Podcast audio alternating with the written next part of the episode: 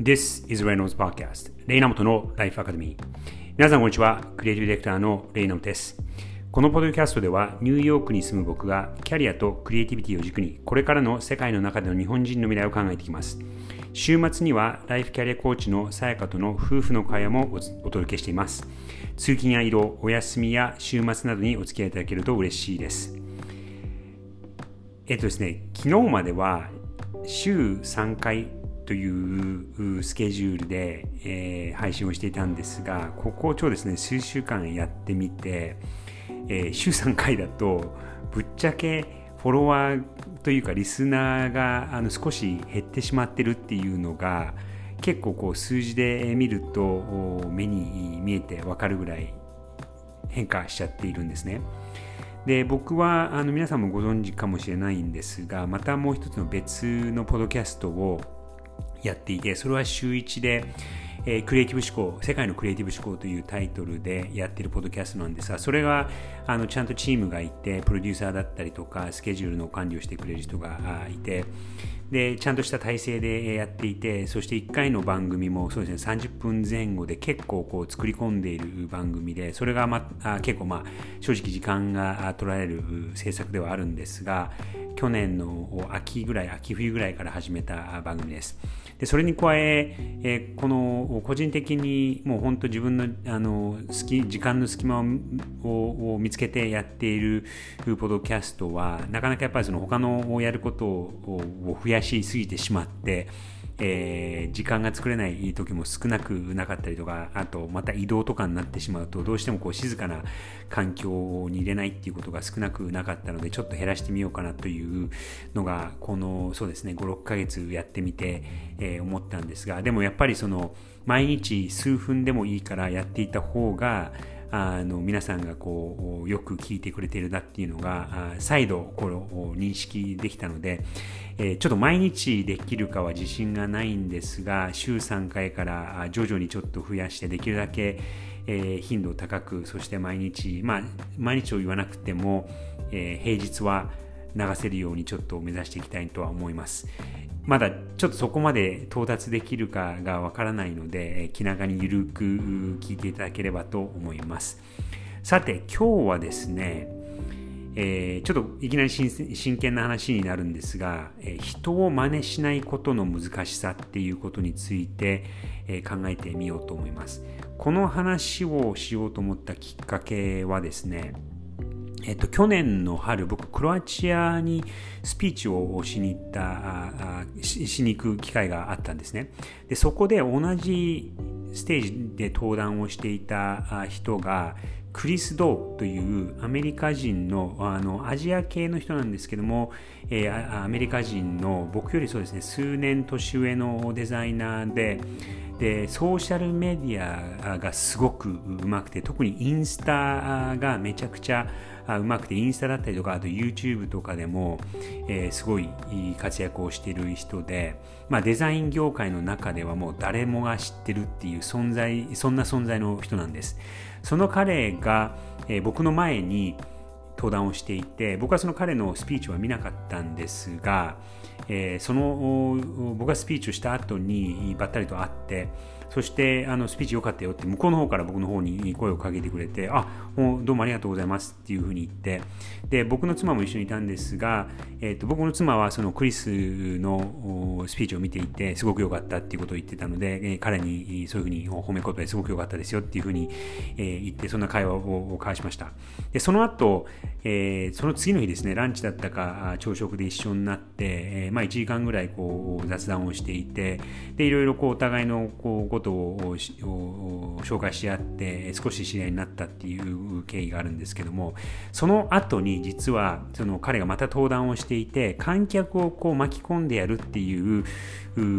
ことをされていたんですね。で観客の中から1人誰かを選んでこうライブキャリアコーチングみたいなことをやるっていう場だったんですが、えーまあ、その日の数時間前に会っていて、そして全くそのデザイン業界ではないところで働いている妻が、まあ最初のこの、あの、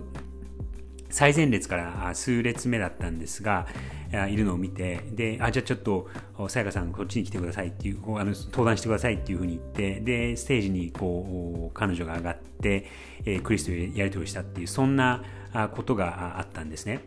で、まあ、そういうすごく、なんていうんですかね、人間味のある、まあ、オンライン上、ソーシャルメディア上ではもうめちゃくちゃ、もうそうですね、インスタだけでも100万人、100万人ですよ、もう100万人近くのフォロワーがいるすごい大スターで、で彼はあのそのパーソナルブランディングをどうするかとか、えー、ソーシャルメディアをどう伸ばすかとかどういうこう過程で、えー、投稿を作るかってことをすっごく緻密に、えー、それをそのオンラインで公開していて、それを YouTube で説明したりとか、えー、自分のインスタで、説明してはいるんですけど、あの、もうすごくレベルが高いところで、もう一つ一つの投稿がすごく緻密にデザインがされていて、考え抜かれていた、考え抜かれている内容をもうほぼ毎日投稿をしているわけなんです。でその彼のノウハウっていうのがそのインスタのこう数枚こうスライド形式で、え何かを説明するっていう投稿なんですけども結構ですねその彼がその第一人者というか少なくともデザインの業界ではそのブランディングとかパーソナルブランディングという世界では彼がちょっと第一人者的な存在でしてでその彼がそれをやってそれですごくこうバズったおかげでそのやり方をすごく真似している人がもうめちゃくちゃ何千人もう何万人と出てきたんですよ。でそれを見てみると、えっと、クリスのはやっぱり彼がやっぱりそのやり方を確立したというかこう成立されたというところがあるので彼の投稿っていうのはすごく印象に残るんですけども他の人のって、全然こう覚えてられないんですよね。あの保存機能で保存することもあるんですけども結局、えっと、誰だったっけみたいな感じで全く覚えられてなくてでもやっぱりその印象に残っているのはクリスの投稿している内容それプラスやっぱりその直接知り合いになって、えー、そういうすごくそうですねあの人間味のあるやり取りをしたことによって、えー、こうつながりが少し深くなってそして、えー、やっぱりその彼という人間味だったりとか人格がその投稿の裏側にあるっていうことが分かってさらにやっぱりその奥行きの深さがしみじみ伝わってくるんですね。でもそういうことを考えるとやっぱりその表面的にテクニックを真似しているだけではやっぱり彼のレベルには到達できないんだなっていうふうに、えー、また最近ちょっと思い直したっていうところがあるので今日はそのことについて、えー、クリストーというすごいクリエイターがいるんですがその彼との出会いををちょっと参考に考えてました。やっぱり真似するだけではその人は超えられなくて本当に大事なのはこれはもうあのなかなか難しいんですが自分なりのやり方で、えー、自分にしっくりするやり方でそしてできるだけオリジナリティのあるやり方で、えー、配信や投稿するっていうのがあのあとは配信や投稿だけではなくて、まあ、何でもそうだと思うんですけども成功するためにはやっぱりその自分のものにしていかなきゃダメなんだな真似だけではダメだっていうことをつくづく思った次第です。クリスドーのソーシャルメディア特にインスタのリンクを貼っておきますので皆さんぜひ見てください。今日は人の真似をすることの難しさということについて考えてみました。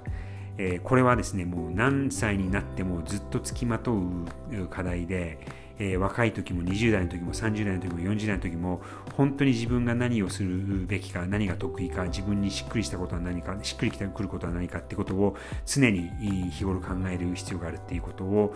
再認識したので共有してみましたそれでは皆さん今日は日本のえー、水曜日だと思いますが、ぜひぜひいい1週間、残り数日をお過ごしください。それでは、See you!